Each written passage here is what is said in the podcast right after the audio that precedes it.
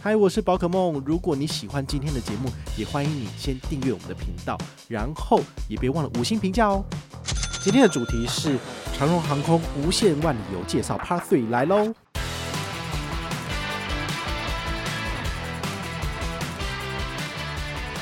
你如果在网络上面买，它就会变成华航先飞到阿姆斯特丹，然后再转机到法国巴黎。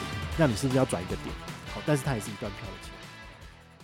嗨，我是宝可梦，欢迎回到宝可梦卡好哦。今天呢，我们要来跟大家继续聊聊这个长荣航空哦。那介绍了这个第一集跟第二集，我相信大家应该对这个航空公司的里程计划是稍微了解了一点哈。那我们今天这一集呢，就来跟大家做一个实物上的探讨，也就是如果我们要换跨扬州的商务舱，那到底要怎么换比较好？好，其实你也可以一边听这一集节目，然后一边看我写的文章。哈，在下面资讯栏都有。哈，你会比较了解，因为毕竟这种里程类的东西，你用听的，你我觉得有时候会太复杂，你还是要搭配一些文字看，可能会比较容易理解哦。如果你想搭长荣商务舱飞出国，你要怎么做比较好呢？其实你有三种方式可以去取得机票。第一个就是现金买，好，就是刷卡的意思啦。好，这很简单吧？好，你只要有卡有刷。你可以拿到机票嘛？那第二个呢，就是你可以用现金去买里程来开票。好，那这个我相信大家应该也可以理解嘛。你只要有里程就可以开里程票。那第三个呢，就是用你自己本身累积的里程来做换票。好，这也是可以的。那里程的取得来源有几种不同的方式。第一个就是你用铁屁股搭出来的。如果你是商务客，常常台美或是台欧这样飞来飞去，好，你只要刷的机票呢，不要是那种没有累积飞行里程数的，那我相信应该都是可以累积到一定程度的里程。那你十日见久下来之后呢，你就可以就是兑换里程票了。其实是这个意思。那当然，呃，航空公司它为了要扩大营收，所以它会跟银行发行联名卡，然后跟一些呃航空公司做所谓的联盟。好，比如说长荣就是星空联盟。所以你就可以用其他航空公司的里程来兑换长荣的机票，或者是你用你刷卡累积的里程来兑换机票，这个都是可以的。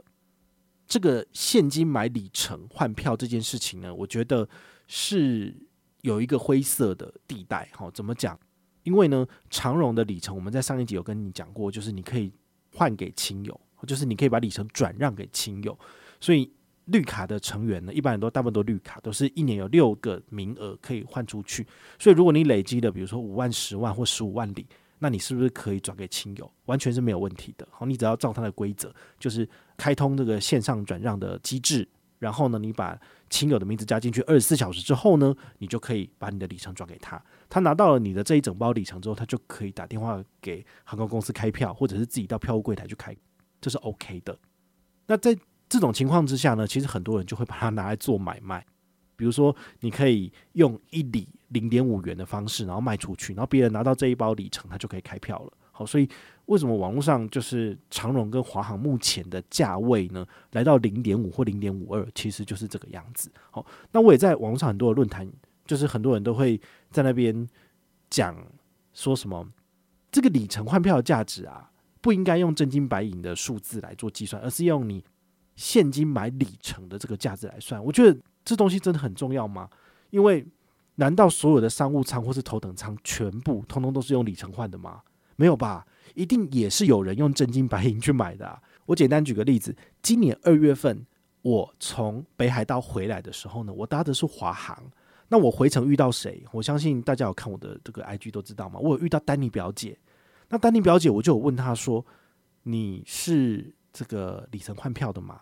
他说不是啊，我是现金买票的，因为我的里程票是将来要飞美国的时候，就是要换去找她男朋友嘛，她的黑人男友之类的，所以你就知道了吧？其实有钱人或者是真的没有那么多里程的人，他们真的会花钱去买商务舱的票啊。那我就不知道说有些人为什么一定要去警官说，当我们在计算这些里程的回馈率的时候，一定要用我们就是。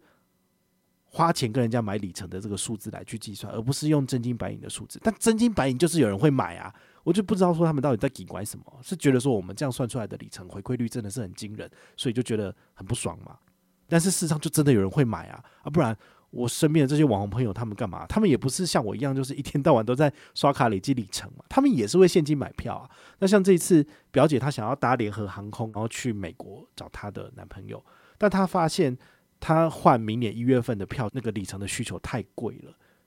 那他就问我说该怎么办？我就说你去程啊是淡季，所以呃比较好换，那你就用这个换。那回程因为真的太贵了，它的里程是翻一倍，因为联合航空的里程是属于浮动率的。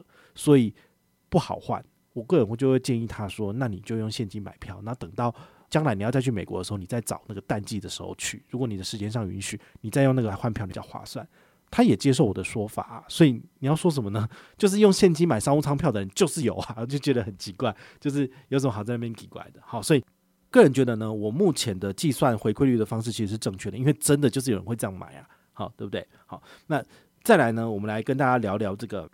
要怎么去开始你的里程的第一步？哈，第一步是什么？你就是要选定长荣有飞的航点嘛。因为我们今天讲的是长荣，那长荣航空呢，在七月一号更新了它自己本身在全球的航点，一共有至少六十一个，但是有一些是只有提供货运的，那当然就不算哈。那因为我这次要换的是要去法国巴黎，这一集的节目其实就是同整我们之前讲过一些很零碎的东西，然后我们就完整的跟大家做个。脉络这样子，所以你听这一集的话，其实很多东西你就补足了。好，欧洲的航点有哪些？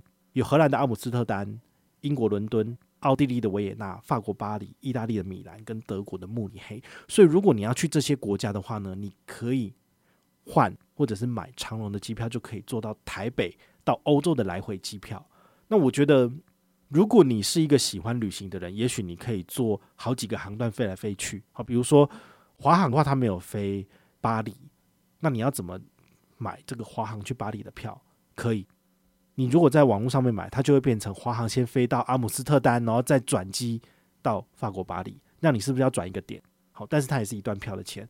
好，那我觉得好累哦，所以我后来我比较喜欢这种中长程旅行，就是直接从出发地到目的地，然后我就可以去做旅行了。我就不喜欢这样转来转去，因为这个不是我就是想要做的事情。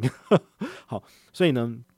我会选择长荣的原因，是因为它有一些航点是可以直飞的，对我来讲是很有吸引力的。好，所以对于我来讲的话呢，我觉得这是 OK 的。那如果你也是喜欢这样子旅行，就很适合使用长荣或是华航。那他们有飞的直航的航点，你就可以直接换票了。好，所以这东西的价值对我来讲是这个样子。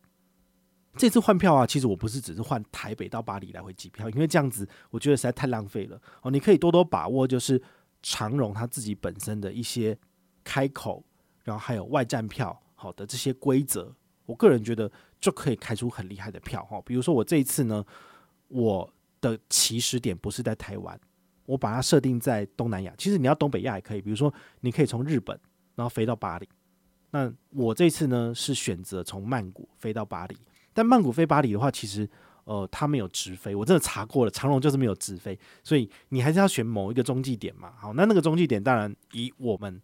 贝斯在台湾的人来讲，就是选择台湾最简单的，所以我就可以开出什么曼谷到台湾，然后再到巴黎，好，然后从巴黎回来台湾之后再去曼谷，好，这是 OK 的，好，那因为这个来回机票呢，它的开始的起始行程跟最后回去的行程的这个呃起始点跟中间的这个终点站，好，最后的这个点叫终点站，都可以允许开口，所以呢，你就可以设定蛮有趣的点，好，比如说曼谷。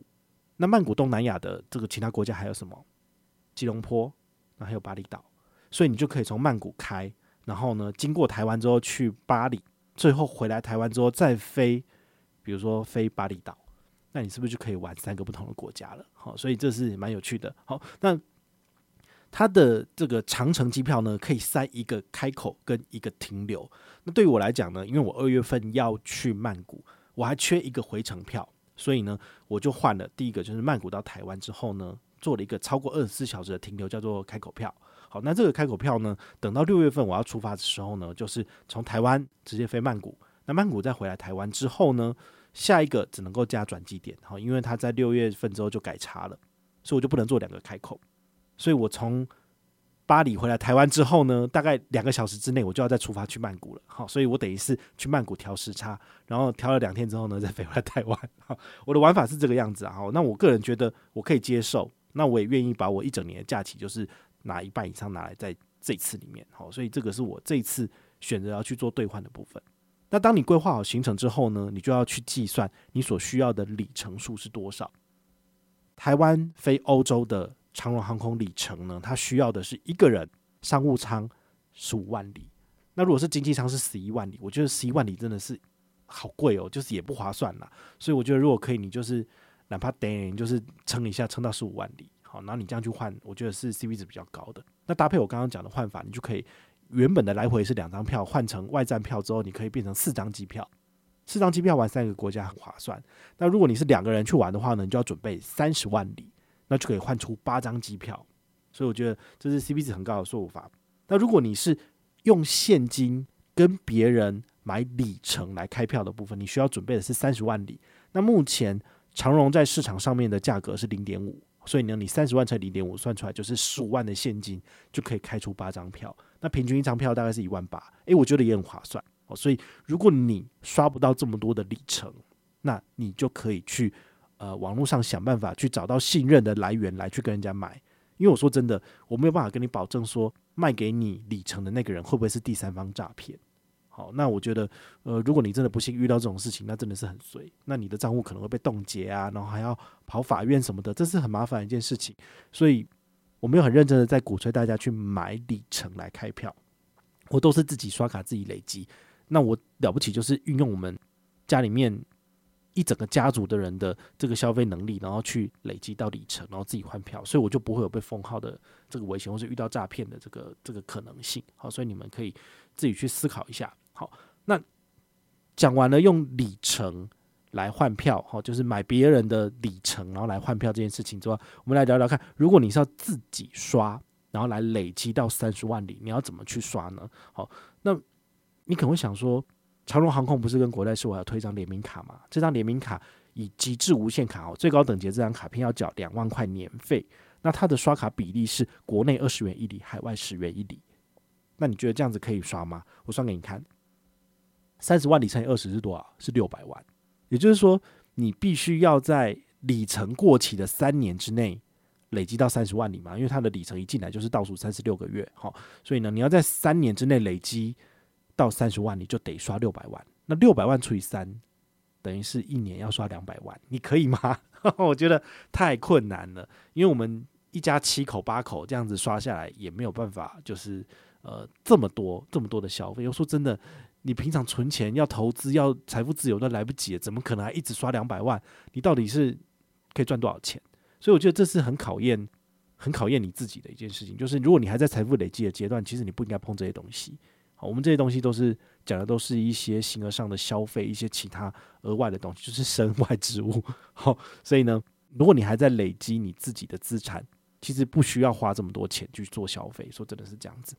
那你缴了两万块年费之后，你办的国泰世华长荣极致无限卡，居然还得刷六百万，真的是好不划算。好，所以呢，我现在用的是退而求其次，我用的是国泰世华 Cube 卡，不用缴年费。你如果没有持有国泰世华世界卡的话，你的兑换比例是这个三百六十点小数点兑换一千里长荣里程。那如果你有国泰世华世界卡，你的里程兑换比例比较低。就是三百点的小数点就可以兑换一千里，好，所以以十五万里来算的话呢，你没有持有国泰世华世界卡，你就得累积五万四千点的小数点才能够兑换十五万里。好，那如果你有国泰世华世界卡，你只要累积四万五千点小数点就可以兑换了。好，所以呢，double 乘以二，你。如果要累积三十万里的长荣里程，哈，你就得累积十万零八千点的小数点，好，就是没有国泰世华世界卡的情况之下，有国泰世华世界卡就只要累积九万里就好了，好，那以三趴回去算的话呢，你大概得刷个三百六十万才能够累积到三十万里的长荣里程，好，那如果你有国泰世华世界卡，你只要刷三百万，你就可以累积到三十万里的长荣里程，大概就是十元一里啦，哦，所以我觉得。呃，六百万的刷卡额跟三百万刷卡额，你会选哪一个？我一定是选择三百万嘛，就我只要刷一半的钱，我就可以拿到。我为什么要用联名卡呢？联名卡反而不是一个最划算的选择。哦，其实你用我这样的数字去算，你就知道了。但你会讲说，拜托，我又不是所有的生活消费全部都只在那个 Cube 卡的五大通路。对，因为我也没有这样子，所以我会再拿另外一张里程副卡。好，然后来做一个搭配。好，这个副卡的意思就是不是说真的是正卡副卡的副卡，而是一个生活上的比较附属的卡片。我使用的是 HSBC 的旅人卡，旅人预习卡国内十八元一里，旅人无限卡也是国内十八元一里。好，所以你不见得要办到无限卡，但我用的是无限卡。用无限卡为什么呢？因为它的年费八千块，有送四趟机场接送，然后还有八趟的机场贵宾室。你有用完的话，一定是正收益。那这张卡片呢，国内就已经十八元一里了。如果你用的是国泰世华的长荣航空极致无限卡，国内也不过才二十元一里，还比它还还差一点，对不对？然后每一年要缴年费是两万元，八千块跟两万块，你会想要省哪一个？我一定是把两万块省下来嘛，我用八千块就好了。那 HSBC 旅人卡除了可以转换到长荣以外，还可以转换到其他十五家的航空公司，那甚至还有三家这个饭店的积分。对我来讲，它就是一个呃弹性比较大的选择，所以我是用这两张卡片做搭配。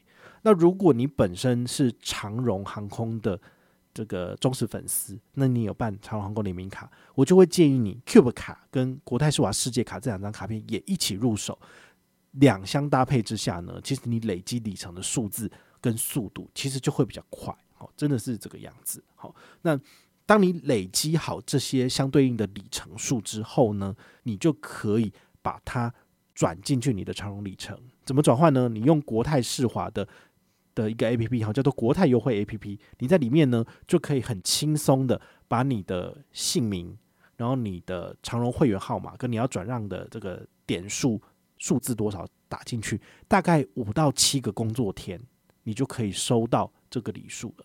那收到礼数一进账之后呢，你就可以立即开票哈。那开票的话，我觉得还是要提醒大家，你要先查好位置，你不是说我明年的五月八号要飞。然后呢，六月九号回来，你就讲这两个日期，然后就给他们去查，这样你会花很多很多的时间，尤其是长荣的电话不是零八零零，你要花你自己的电话钱，所以我会建议你就是先上他们的系统，虽然说不是很完备，但是呢，你可以一段一段查，像我刚刚讲的是外站票有四段，对不对？好，那你就先查好你要的时间，比如说第一段是从曼谷飞回来台湾的话呢，其实曼谷一天长荣有四到五个航班。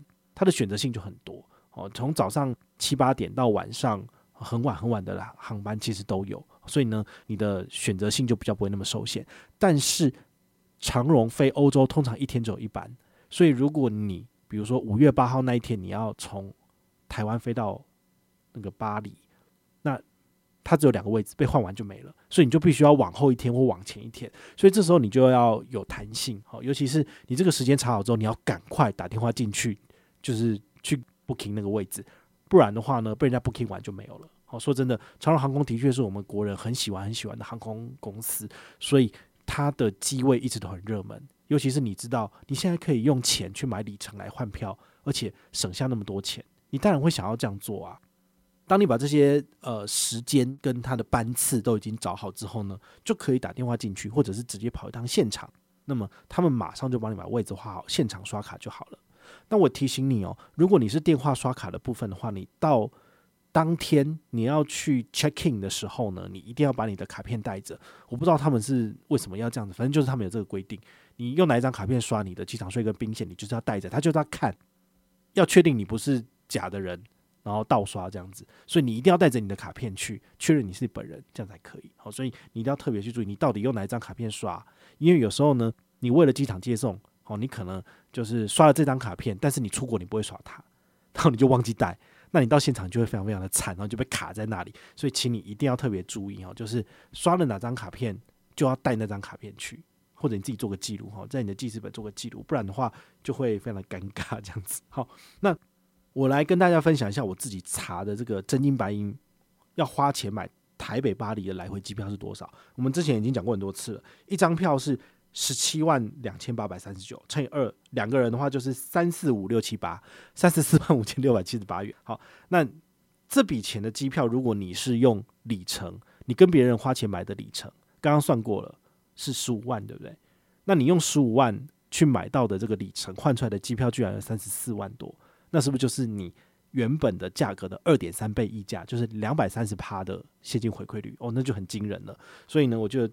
可能比较划算的做法就是你花钱跟人家买里程，然后你自己开票，那你开出来票的这个价值呢就非常非常的高了，而且你不是开两张，你是开八张票，好，那蛮惊人的。好，那如果你是用长荣航空的联名卡，然后你用六百万下去储的话呢，你算出来的回馈率是多少？算出来大概是五趴而已。哦，所以其实跟现金回馈差不多。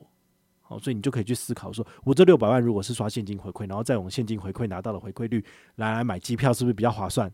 好，你就可以去思考这件事情。那如果你用的是国泰世华 Cube 卡，那你的回馈率呢？啊，没有世界卡的情况之下，算出来大概是九趴左右，好像九点七趴。但如果你用的是有国泰世华世界卡的，那你的回馈率会再多两个百分点，就会来到十一趴左右。